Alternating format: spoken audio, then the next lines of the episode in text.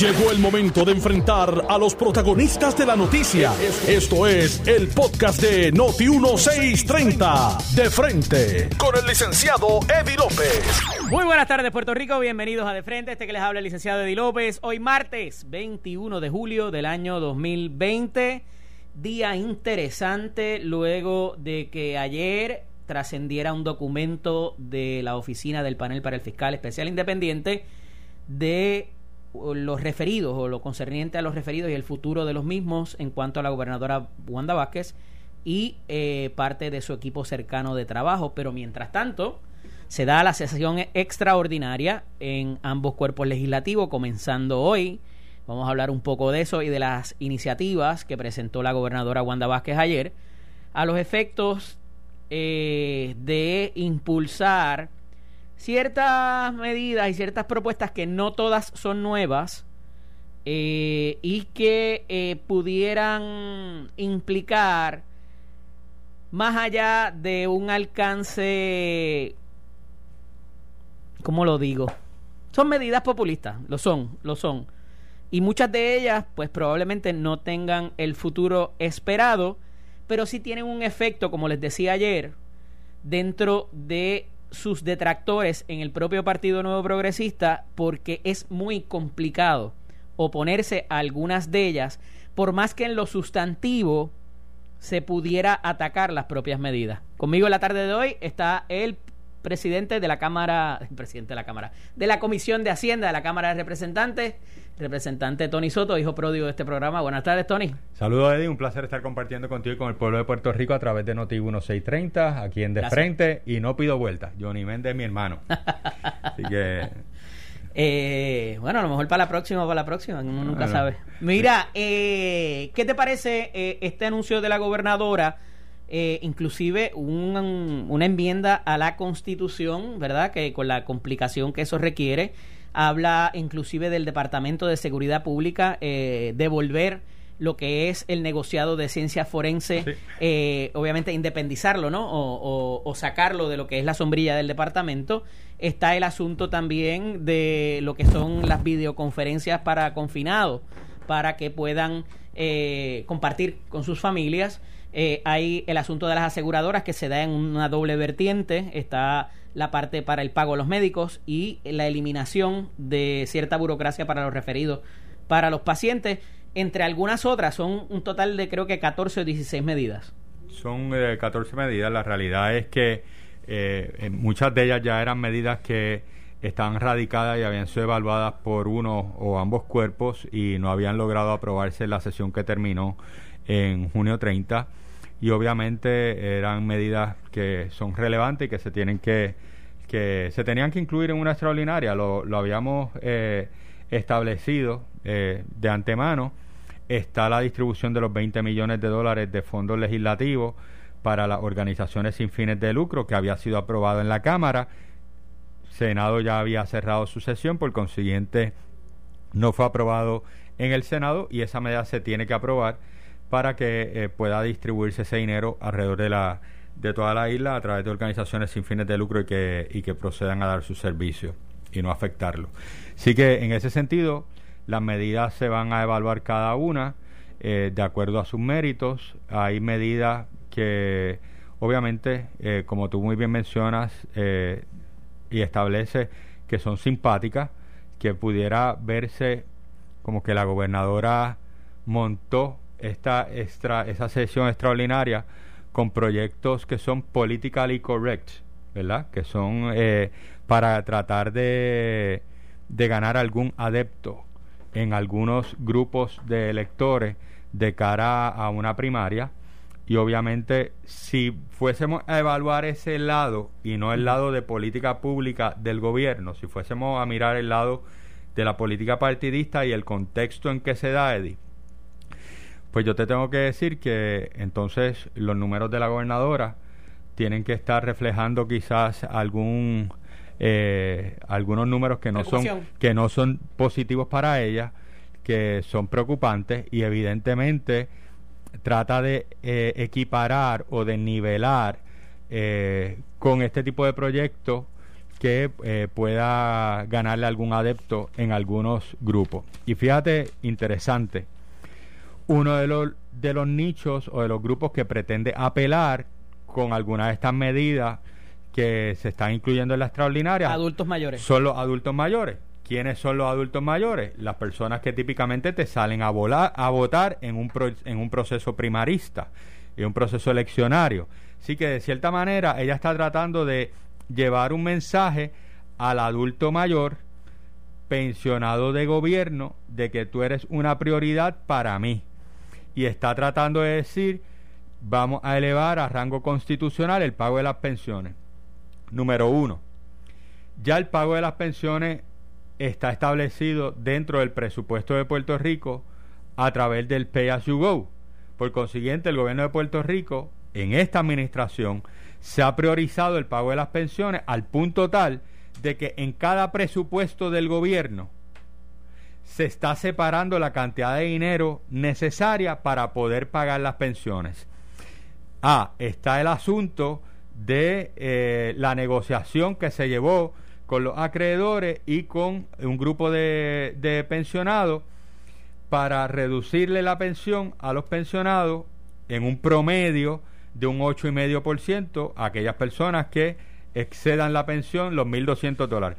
Pero es que ella está en récord, y estamos hablando estrictamente de la parte política, ¿no?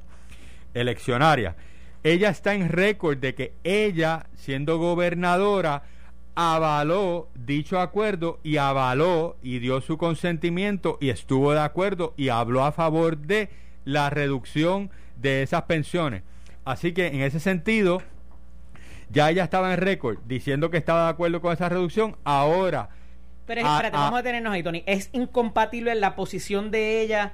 a esos efectos de avalar algún tipo de arreglo para que no se afectaran más las pensiones en el plan fiscal y ahora pretender eh, darle una salvaguarda adicional que todavía, y quiero que me hables de eso ya mismo, si va a ser retroactivo o va a ser para las pensiones prospectivamente de un punto en adelante, porque de ordinario las leyes no pueden tener ese efecto retroactivo. Pero a esos efectos, ¿entiendes que es incompatible la posición de ella previamente trabajada con la Junta en ese momento, cuando se hicieron los diferentes acuerdos y demás, y la que toma ahora al dictar o al impulsar esta iniciativa de darle esa salvaguarda? Yo tengo que leer el lenguaje de, eh, la, de la medida que se radicó. Eh, no, no, de acuerdo. Para, para, poder entrar en el detalle contigo, ¿verdad? Acuérdate que estas medidas fueron anunciadas ayer, se radicaron hoy. Así que en ese sentido, yo para ser justo... Pero en términos de postura, ¿es incompatible? A, nivel de postura yo creo que, que de cierta manera eh, pudiera decirse que es incompatible. Eh, que, que se diga, yo estoy avalando una reducción de pensión, pero quiero proteger tu pensión elevando el pago de la misma a nivel de un rango constitucional. Oye, si la estás protegiendo, la realidad es que tú lo que estás diciendo es que no quieres que yo reciba una reducción ni de un peso y por eso la estás elevando a un rango constitucional. Eddie, igual que tenemos que ser justos, y tú y yo lo hemos hablado aquí, la constitución de Puerto Rico existe, la constitución de Puerto Rico hay que respetarla, la constitución de Puerto Rico hay que defenderla, pero ciertamente la ley promesa, y esto lo hemos dialogado aquí, pasó por encima de la constitución de Puerto Rico. La ley promesa le da unas... ¿Y se validó? Y se validó en los tribunales. O sea, la ley promesa le da unas facultades a la Junta de Supervisión Fiscal a trabajar con la deuda de Puerto Rico, con los acreedores de Puerto Rico y ciertamente, ciertamente ha sido algo validado por el Tribunal Federal. Así que en ese sentido, tampoco podemos estar eh, tratando de proyectar o tratando de establecer que porque nosotros elevemos el pago de las pensiones a un rango constitucional, la Junta de Supervisión Fiscal está impedida de algún tipo de negociación en relación a las pensiones de, eh, de los pensionados de Puerto Rico. Así que yo creo que eh, tenemos que decir las cosas como son. No podemos tratar de, de, jugar con una población. Ciertamente yo creo que nosotros debemos de tratar de minimizar el impacto de, de los pensionados. Han sido personas que en la medida en que nosotros podamos garantizarle el 100% de sus pensiones, lo deberíamos de hacer, hacer ese esfuerzo para para, para cumplir eh, conforme a lo que es la realidad económica y fiscal del pueblo de Puerto Rico, pero tampoco pretendiendo engañarlos, haciéndole unas promesas que no necesariamente se concreten. Así que en ese sentido, yo creo que la, la posición es clara, la posición que asumió la gobernadora y está en récord. No es porque yo lo diga o porque lo analice cualquier otra persona o lo repita Pepito o Doña María. La posición de la gobernadora en relación a las pensiones fue una clara, contundente y ella misma fue la que la asumió, que fue la de validar y, y, y, e impulsar el acuerdo que llegó la Junta en relación a la, a la reducción de los pensionados. Ahora está dando un pasito para atrás y está tratando de que la sesión extraordinaria se atienda a esta medida, responsablemente se atenderá en ambos cuerpos, pero ciertamente es un cambio de postura a 20 días de un proceso primarista en el que ciertamente, al parecer, de acuerdo a los números de la gobernadora, se encuentra atrás y tiene que, que, impulsar medidas que sean simpáticas y tratar de ganar adeptos en en algunos nichos de la población. No obstante, y más allá de lo que la gente pueda percibir de lo que ella ha anunciado, que no necesariamente es lo que va a contener, estoy de acuerdo contigo, hay que mirar la letra pequeña. ¿Qué viabilidad se le ve a esta? Vamos a empezar por esa, por la, por la de la enmienda constitucional, eh, que requeriría de hacer un referéndum y no hay chavo para las papeletas que hay ahora mismo, añadiríamos otra más, eh, decía ayer eh, nuestra amiga Ileana Rivera de Liz, que cualquier cosa cogemos la papeleta municipal y la imprimimos por detrás, pero ¿verdad? Este, eh, complicado eso también, más allá de lo que puedan hacer ustedes eh, en la legislatura, que tendrían que avalar el referéndum, esto no tendría un efecto práctico hasta pasadas las elecciones. Mira, yo creo que número uno, a 20 días de, las primarias se está haciendo un anuncio de una medida para enmendar la constitución de Puerto Rico que, como tú muy bien mencionas, requiere un referéndum. Y se está, se está radicando una medida para que se realice ese referéndum en noviembre. Evidentemente esto es un mensaje para lograr un, un cambio de postura o de medida ahora por parte del electorado y de lo que pase de agosto a noviembre, pues después bregamos. Esa medida necesita tener el aval de la Junta de Supervisión Fiscal. Todos conocemos cuál es la posición de la Junta de Supervisión Fiscal. Máximo cuando ha tenido una gobernadora que ha avalado la posición que ellos asumieron en relación a las pensiones. Así que no hay por qué pensar que la posición de la Junta vaya a cambiar. Por otro lado, en la Comisión Estatal de Elecciones, en el proceso presupuestario, estableció que necesitaba fondos adicionales para poder realizar las primarias de las elecciones. Evidentemente esa cantidad de dinero adicional no se le asignó en el presupuesto que fue eh, ratificado por la Junta de Supervisión Fiscal. Así que ya la Comisión Estatal de Elecciones del SAQUE estaba diciendo que estaban cortos a nivel de recursos económicos para el proceso de primaria y el proceso de elección.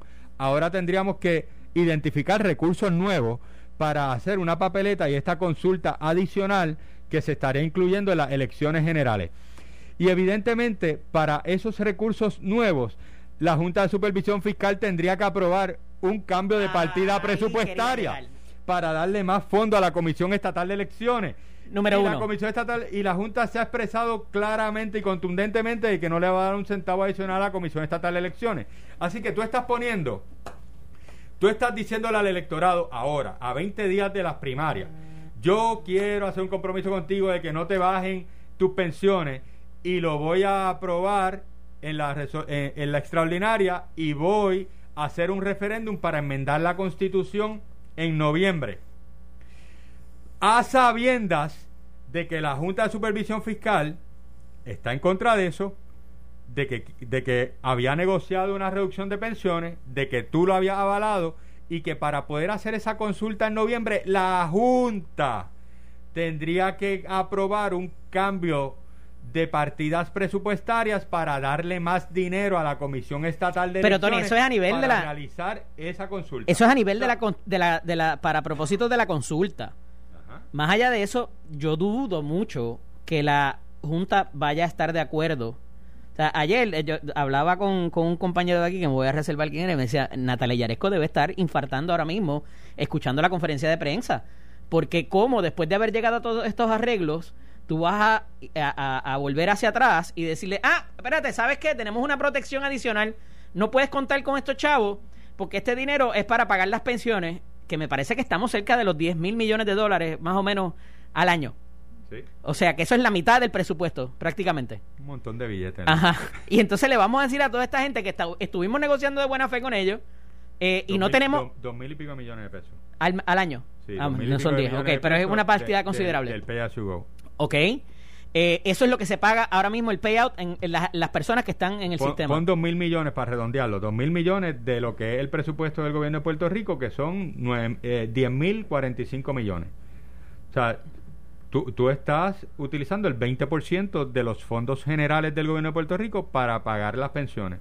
Oye, que son adultos Sin pagar mayores, deuda. que lo trabajaron, que exactamente, que, que es su beneficio, estamos todos de acuerdo. Y en la medida en que podamos pagarlo, yo no tengo ningún problema. Pero mi problema con el tema, Eddie, es que nosotros no podemos. pero no me va a dar, no me va a dar lo de la junta, porque tú tienes una relación especial. No, oye, y ya, ya, ya tú tienes que haber hablado con Yaresco, vamos. yo, yo te. Te voy a no tirar al voy- medio. Yo no te voy ni a negar. Ni a confirmar, está como el FBI. No Ok. te voy ni a negar ni a confirmar las conversaciones que, que yo haya podido tener con la Junta. Eh, yo ciertamente te digo que no es la posición de la Junta ni la posición que había asumido el propio Ejecutivo lo que se está diciendo hoy. Y evidentemente, al final del camino, cuando tú miras cada una de las acciones sobre las pensiones, es un derén, es una calle sin salida que cae en las manos de quién? De la Junta de Supervisión Fiscal. O sea, lo que se va a pagar de pensiones cae al final y el acuerdo con los acreedores de las pensiones cae en la evaluación y en las manos de la Junta de Supervisión Fiscal. El asignar dinero para una consulta adicional a lo que es la primaria y las elecciones, el cambio de una partida presupuestaria, cae en las manos de la Junta de Supervisión Fiscal. Entonces, a 20 días de la primaria, tú me estás utilizando un tema tan medular como este, como un balón político, para tratar de ganar adeptos con un grupo de electores. Que ya había estado molesto con ella. que había estado molesto con ella, ¿ok? Por la posición que ella había asumido y tratas de darle un spin. Entonces, en ese sentido, tú estabas utilizando un tema que es relevante, que es importante, que es medular, yéndote en contra de tus propias acciones para tratar de, de tener una ventaja política. Entonces, en ese sentido, yo creo que, que dice mucho. El pueblo de Puerto Rico, yo creo que un pueblo inteligente, un pueblo capaz, sabe distinguir lo que se dice en un proceso primarista o eleccionario de lo que es la realidad. Y obviamente eh, yo apelo a la inteligencia del electorado. Así que en ese sentido, indistinto de lo que pase con esa medida, en una sesión extraordinaria en Cámara y Senado, todos tenemos que estar conscientes de cuál es el camino que va a recorrer dicha medida eh, y en manos de quién estará la misma al final del día. Podemos colegir entonces que ellos tam- ella tampoco habló con La Natalia Junta Yaresco tiene la de- capacidad de vetar cualquier medida que tenga impacto fiscal y que vaya en contra del plan fiscal certificado. Busca ver si el plan fiscal certificado Digo, y no, a ti no te parece bien eso, obviamente, pero es la realidad. es la realidad, o sea, es la realidad concreta. O sea, hay un plan fiscal certificado que establece una situación en relación a las pensiones del gobierno de Puerto Rico. Cualquier medida que se apruebe que sea en contraria a, esa, a eso que establece el plan fiscal, la Junta la va a vetar. O sea, es, es- es tan sencillo como eso. Es tan sencillo como eso. Y entonces vamos a hacer que el gobierno de Puerto Rico incurra en un gasto de una consulta al pueblo sobre si quiere que se paguen o no las pensiones, entre otras cosas, so pena de qué, si sabemos cuál es el resultado. Tengo que ir a la pausa, pero cuando regresemos, yo quiero que tú me expliques qué va a pasar ese 10 de agosto. Las primarias son el 9, el 10 de agosto, con todo lo dicho, todos los referidos, todas las investigaciones, todos los anuncios y todo lo que ha acontecido en el Partido Nuevo Progresista, ¿cómo va a ser esa mañana así cuando salga el sol el 10 de agosto? Vamos a la pausa, regresamos en breve. Estás escuchando el podcast de Noti1 de frente con el licenciado Eddie López. Estamos de regreso aquí en De Frente. Este que les habla el licenciado Eddie López. Me acompaña el representante Antonio Tony Soto, presidente de la Comisión de Hacienda de la Cámara de Representantes. Estuvimos hablando acerca de las medidas de la gobernadora y, y obviamente nos detuvimos en la que tiene que ver con la enmienda constitucional, Tony, porque más allá de que tiene que ver con las finanzas directamente y con el plan fiscal aprobado por la Junta eh, de Supervisión Fiscal, eh, pues tiene también un costo, como muy bien traíste, eh, a la discusión, a los efectos de la Comisión Estatal de Elecciones, porque conlleva el añadir una papeleta adicional. y hacer es, hemos tenido al presidente de la comisión ya por varias semanas, si no meses, eh, apercibiendo de que no hay el dinero ni para la preparación, ni para las campañas de orientación, ni mucho menos para llevar a cabo la primaria, ni la elección. Eh, la gobernadora se ha limitado, cuando le preguntaron, a decir, eh, se ha limitado a decir que ella identificará el dinero, se identificará el dinero para esos propósitos, pero no ha dicho de dónde. quiero entrar en la parte política de cómo el PNP va a sanar toda esta situación que hay entre unos y otros. Esta mañana lo describía el, el exgobernador García Padilla eh, como una pelea con, con rifles y cuchillos, algo así, ¿verdad? Este, pero eh, hay que también, más allá de, analizar lo de las aseguradoras, eh, hay otros asuntos que ella trae a la consideración. bueno, en el caso de, por ejemplo, lo de donativos legislativos es la resolución que no tiene nada que ver con Fortaleza para esos propósitos, a pesar de que se firma por el gobernador o gobernadora, pero es algo estándar que se trabaja por parte de eh, la comisión conjunta, especial conjunta, que la presides tú también y la, y la copreside la senadora Migdalia Padilla.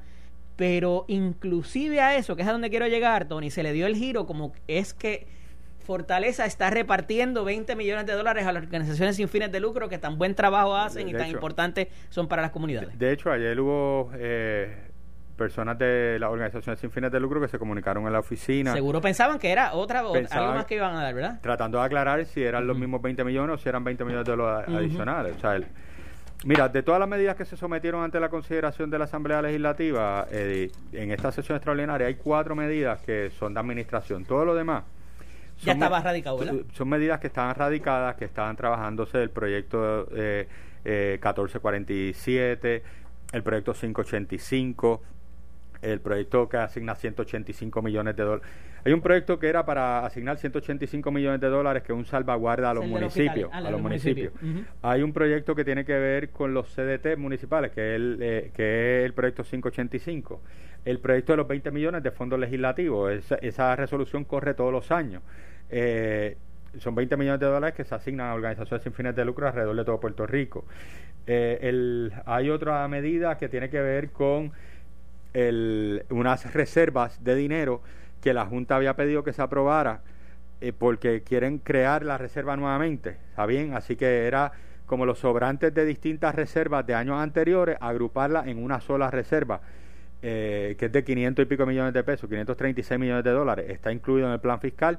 Esa fue otra de las medidas que estaba en trámite legislativo, que se quedó y que está siendo incluida en la, en la extraordinaria. O sea, la realidad es que en gran medida eh, prácticamente eh, en su gran mayoría, los proyectos que se están considerando esta sesión extraordinaria son proyectos que ya estaban radicados y que habían sido aprobados por uno o por los dos cuerpos y estaban en trámite de comité de conferencia y no fueron aprobados finalmente y se incluyen en la, en la sesión extraordinaria.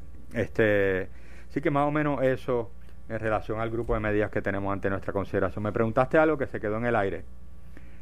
Eh, bueno, eh, más allá de, de, lo de la... Eh, ¿verdad? Eh, teníamos lo de las aseguradoras que ya lo, habíamos hablado. Tenemos lo de los municipios, la parte de los municipios, que es también un poco a los alcaldes, estoy aquí contigo, te voy a ayudar, ¿verdad? Y me parece que el presidente del Senado particularmente ha sido muy enfático desde años para atrás, ¿verdad? pero ella no había tenido esa esa identificación con los ejecutivos municipales, eh, ni tan siquiera con la parte de, de, de, todos los descentralizar. de Puerto Rico saben que esta medida de 185 millones, que es una salvaguarda a los municipios y que es tipo un préstamo, ya se había dialogado con la Junta de Supervisión Fiscal. ¿Ok?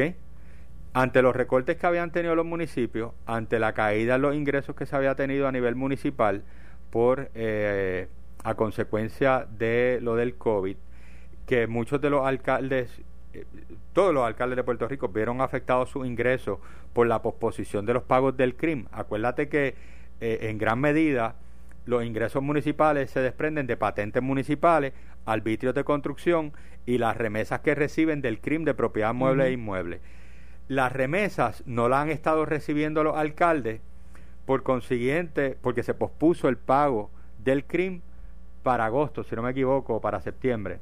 Por consiguiente, al posponer el pago del CRIM, pues evidentemente las remesas por parte del CRIM a los municipios no se estaba haciendo. Amén de que los recursos estatales que se le asignaban a los municipios en los últimos años se han reducido también. Así que en ese sentido, ante la merma de ingresos, una de las cosas que se había dialogado era poderle dar un aire a los municipios por el próximo año y darle una cantidad de dinero que sirviera como una línea. Y eso había sido dialogado con la Junta y había tenido de cierta manera su, su ok, su visto bueno. Eh, así que esta medida está, o sea, los alcaldes saben de esta medida. No es algo nuevo para los alcaldes. O sea, cualquier persona que trate de adjudicarse esta medida eh, para ganar algún adepto con los alcaldes, pues los alcaldes saben cuál es. pero analizándolo, analizándolo políticamente, es complicado. Yo decía ya. Ah, ya sé. La pregunta que se quedó en el aire era cómo el PNP se va a reagrupar después eso ahorita, de. Eso ahorita, tenemos tiempo todavía.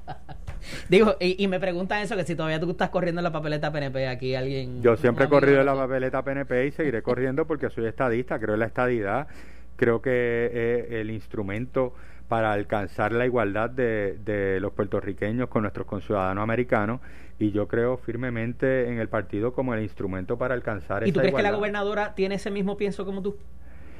Bueno, yo, yo aspiraría a pensar que sí. O sea, yo, yo aspiraría a pensar que todas las personas que corremos bajo la insignia no utilizamos el tema de la estadidad cada cuatro años, eh, ni sacamos a pasear ese tema cada cuatro años, sino que es lo que nos motiva. Yo estoy convencido de que Pedro Pierluisi lo ha demostrado eh, cuando estuvo en el Congreso, cuando aspiró a ser comisionado reciente, cuando aspiró a la gobernación, estando en el sector privado, con sus relaciones en Washington. Si algo motiva a Pedro Pierluisi a aspirar y en convertirse en el próximo gobernador de Puerto Rico es lograr la igualdad para todos los ciudadanos americanos que vivimos en esta isla y que nuestros hijos no tengan que resolver sus situaciones buscando una mejor calidad de vida montándose en un avión y por tanto, yéndose a cualquiera de los y por tanto Wanda Vázquez no tiene esa misma capacidad es lo que me estás diciendo no yo te, yo te puedo hablar de las virtudes que tiene Pedro que me ha demostrado a mí ¿ok? a través de su trayectoria de vida con hechos concretos su compromiso para alcanzar la igualdad y la estabilidad para Puerto Rico. Yo no estoy hablando mal de otras personas.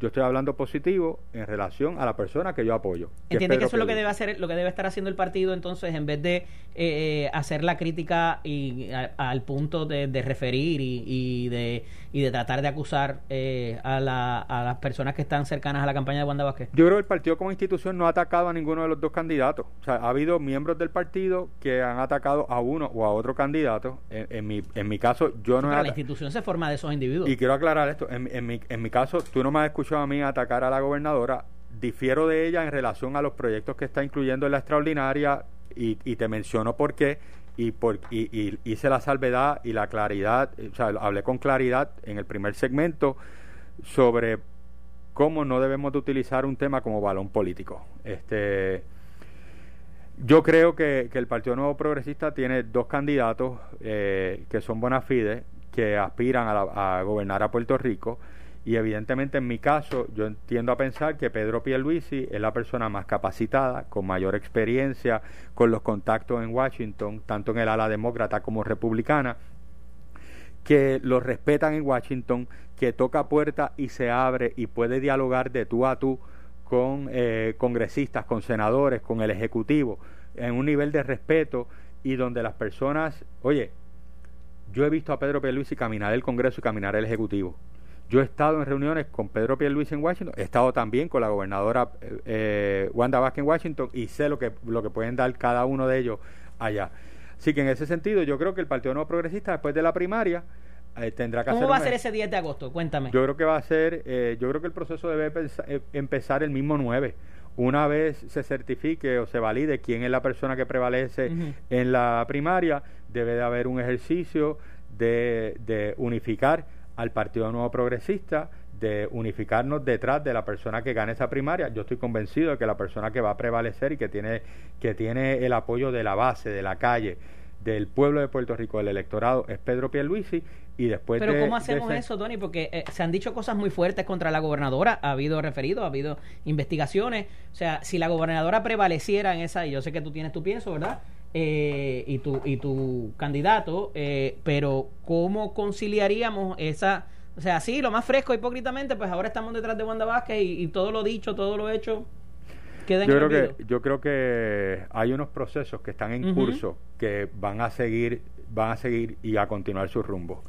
Eh, ¿Y tú crees que, corran con la misma? Esa era mi próxima pregunta. ¿Van a correr con la misma eficiencia y, y, fortaleza, por decirlo de cierta manera, o ímpetu que está corriendo ahora mismo? Yo tengo que creer en las instituciones de gobierno y tengo que creer en las instituciones de fiscalización del Estado. Y yo tengo que creer en el, en el FEI, en el panel del, del fiscal especial independiente. Y, y obviamente yo creo que se le debe dar la evaluación y el curso a los documentos que ellos recibieron y que en sus méritos se determine si se hizo algo incorrecto o no. Y que si se hizo algo incorrecto, pues se procese a las personas y si no se hizo nada incorrecto, de esa misma manera se diga, se exponga y que se limpie el nombre de las personas involucradas o las personas referidas. Así que en ese sentido yo creo que nosotros hay unas investigaciones, hay unas cosas que están en curso que no deben ser objeto de intervención de nadie, que deben de seguir su curso para llegar hasta las últimas consecuencias y que obviamente que el pueblo de Puerto Rico no pierda la credibilidad en esa institución, ni en las instituciones de gobierno eh, que tenemos. Así que en ese sentido, mira, eh, Eddie, el 9 de agosto el pueblo progresista, al igual que el Partido Popular, tendrá un proceso de primaria eh, y, oye, tanto el Partido Popular tendrá que hacer un proceso para sanar las heridas que se hayan dado en, en su proceso, como el Partido No Progresista también. El Partido Popular se han dado 40 atajos aquí, aquí... No puedes hacer la comparación, no es lo mismo. Oye, aquí se han, eh, han dicho que, que, ha perdido, que esa campaña es sosa y no tiene efervescencia. Está bien, pero, pero se han dado 40 golpes también y tendrán que sanar su herida el, eh, de cara a unas elecciones en noviembre, el que es la primera primaria que tiene el Partido Popular para, para la gobernación en todos sus años de existencia. Así que... es la primera de ustedes donde son partidos, donde, eh, son, donde son administración. Es la primera que le complica la situación. Correcto. Y obviamente, y obviamente eso trae unos elementos adicionales eh, y, todo el mundo conoce la, situación que, hemos vivido este cuatrenio. Tampoco ha sido un proceso fácil para nuestra administración. Así que nosotros tenemos, tenemos que sanar heridas sobre otras heridas que teníamos. El viernes pasado se complica la situación con eh, el allanamiento eh, a la casa de la representante Charbonnier Laureano, la ocupación de sus teléfonos y el de su señor esposo y procede, o sea, si eso se hubiese quedado ahí, pues mira, fueron entrevistados, pero procedió y trascendió al despido de la señora eh, Rosana Cifre y del licenciado Montes, el esposo de la representante Charbonnier Laureano, y se le atribuye a que esto es algo que tiene que ver con política y que hay razones por la primaria para esos despidos. Más allá de lo que es la investigación federal que también está en curso. Yo creo que los despidos fueron injustificados, fueron viciosos eh, las dos personas estaban eh, con unos puestos ciertamente de confianza, ¿verdad? Que podían ser removidos en cualquier momento, pero... Eh, ¿Entiendes que obedece a la, a la campaña primarista? es que, Eddie, aquí, más allá de la información pública que ha salido, no hay nada, no hay una acusación, no hay una investigación concreta. Eh, en contra de la persona de Rosana Cifre o del esposo de la compañera María Milagro Charbonnier, eh, como para poner entonces en juego eh, sus posiciones en el Fondo del Seguro del Estado. Así que Digo, aquí, y se suman, y se suman al despido de Fernando Gil, además, además de que, a Lori Marandújar, que todos también, aparentemente, también tienen un matiz político. Además de que, oye, aun cuando que no es el caso, ¿verdad? Aquí no hay nadie, ninguna de estas dos personas que estamos mencionando han sido acusadas de nada, ¿ok? Han sido acusadas de nada. Y aun cuando fuesen acusadas, tienen presunción de inocencia, por lo menos ese es el sistema de justicia que tenemos en Puerto Rico. Oye, pero no es la misma eh, presunción de inocencia que reclamaban para Aníbal Acevedo Vilá y para otras figuras en el Partido ahora Popular. Ahora bien, aquí no hay ni acusación. En el caso de Aníbal Acevedo Vilá hay una acusación. Aquí hay una mención de unas personas y unos requerimientos de información. That's it, ¿ok? Pero la gestión que se hace es la del despido y la remoción de estos dos funcionarios. Lo mismo que pasó con la secretaria de la familia, lo mismo que pasó con el secretario de vivienda, lo mismo que pasó con el director del negociado de manejo de emergencia, entre otras personas en el gobierno, la manera de proceder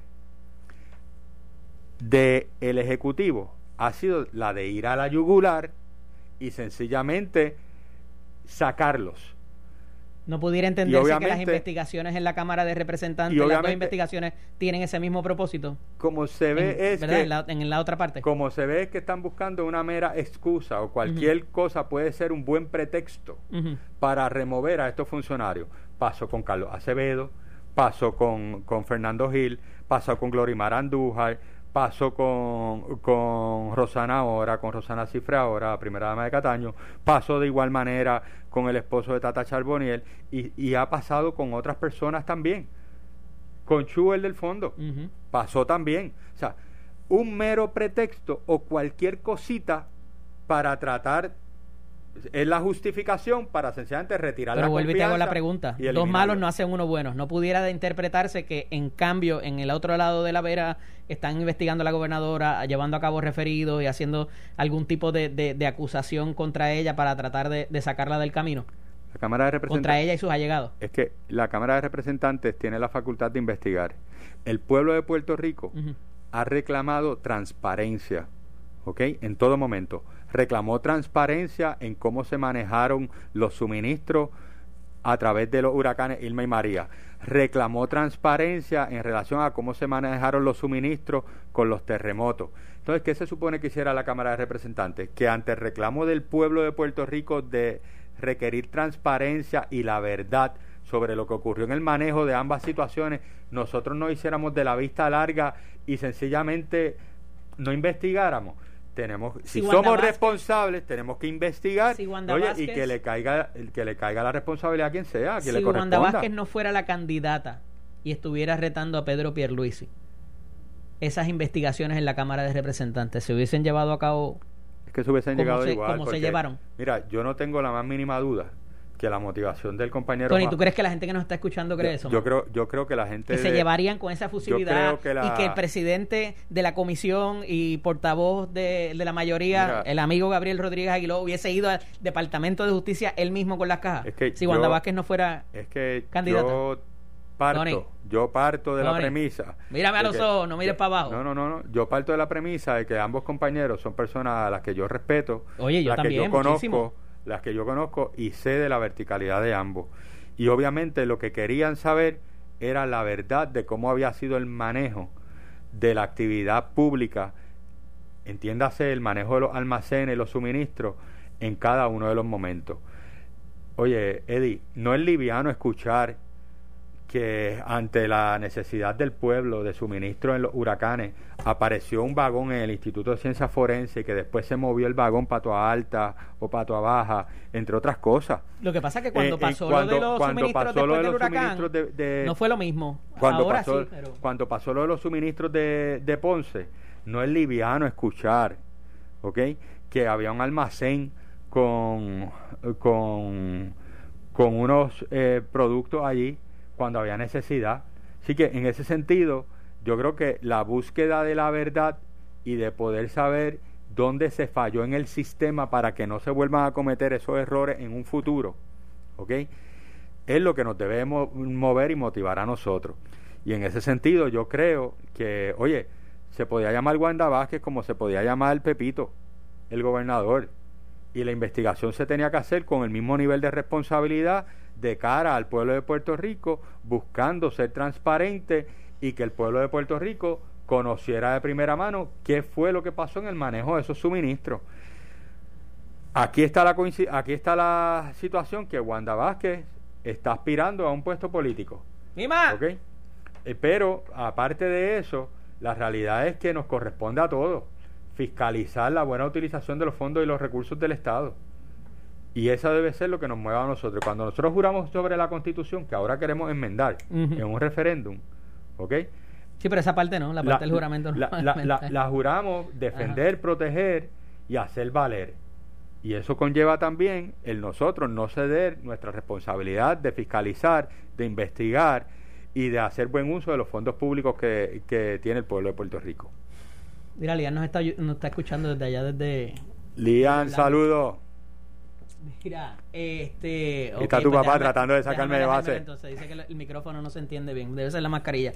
Mira, eh, en otras notas, Tony, y obviamente tenemos que reaccionar a esto, eh, las restricciones por lo del COVID y lo que hemos visto en el turismo, lo que hemos visto eh, con la propia ciudadanía de la gente, cómo se está comportando, las medidas que ha tomado la gobernadora yo, yo entendía que las playas estaban cerradas para todo el mundo, que no se pueden usar, ¿verdad? Por la última A menos que la última orden cierre las playas, establece que para hacer ejercicio para actividades deportivas. hay una foto corriendo de la gobernadora en una playa y nadie interviene con ella y no me parece que está haciendo para, para, Para. La gobernadora corriendo en una playa. No, no, no, no está fotografiándose. O sea, ah, tú dices que, que, la foto está circulando. Está circulando, La foto está circulando y ella, ella no está haciendo ejercicio. No está haciendo ejercicio y nadie, no veo ningún policía interviniendo con ella, ¿verdad? Si es para todos, es para todos. ese es el problema de la de que, si las restricciones son para unos o para otros. Pero nada, eh, ¿viste lo que pasó en el, en el aeropuerto ayer? Eh, ¿Has visto lo que está pasando en el condado? Las diferentes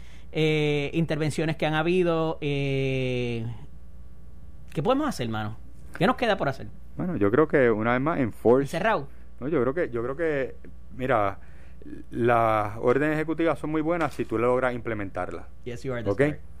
Yo creo que las órdenes ejecutivas eh, pueden lograr resultados si se logra implementar y enforce de manera eficiente.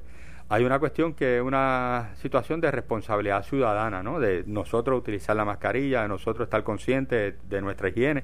Lo hemos hablado aquí desde el primer día, ¿no? Este, de mantener el distanciamiento social, de si no tengo que salir de la casa, pues no salgo, me quedo, ¿verdad? O sea, a menos que, sea una cuestión de necesidad y de, y de urgencia. Pero eh, lo que hemos visto en los últimos días es que ha habido eh, un desenfreno. Eh, yo fui a hacer ejercicio, fui a correr por el condado el sábado de la noche y, el, condado estaba abarrotado.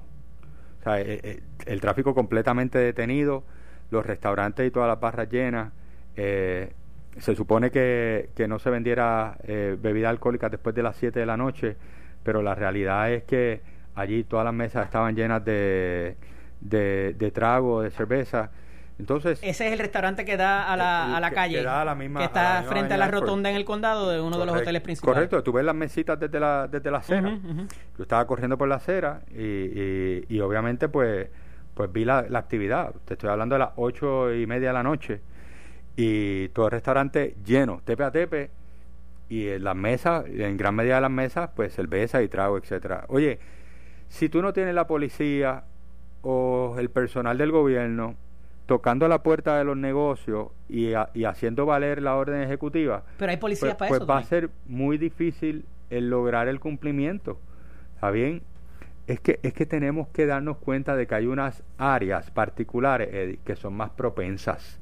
Y si se estuviese haciendo el contact tracing, ¿verdad? Ese mismo López, ese mismo restaurante. Si, estuviese, si se estuviese haciendo el contact tracing, pues tú sabrías de dónde es que están surgiendo los posibles casos. Sí. Y sabrías si es de iglesia, sabrías si es de chinchorro, sabrías si es de barra, sabría si es de campañas políticas, sabría si es de, de otra área. ¿Okay? La manera en que la gobernadora ha manejado el asunto de la pandemia, a pesar de que al principio pues se le reconoció inclusive a nivel nacional de que lo había hecho bien, eh, ¿te parece que va a ser un efecto político en la primaria o la elección? Mira, yo creo que todas las cosas son, son motivos de consideración por parte de los electores, ¿no? Este, desde cómo se manejó la situación del desempleo a, nivel del Departamento del Trabajo. Al garete, y, en estas eh, comunidades tuyas, que es lo que quería entrar ahora, o sea, eh, me imagino que es rampante, ¿verdad? Este, desde cómo se manejó el desembolso de los fondos federales, eh, cómo, cómo se manejó los primeros paquetes de ayuda a nivel local, de si decía una cosa y hacía otra la realidad es que la realidad es que todas las cosas que se hagan en gobierno van a tener un impacto en, eh, las consideraciones de los electores, de igual manera eh, de los distintos candidatos. Sea funcionario electo o no. Esto fue el podcast de Noti 1630 de frente con el licenciado Eddie López. Dale play a tu podcast favorito a través de Apple Podcasts, Spotify, Google Podcasts, Stitcher y notiuno.com.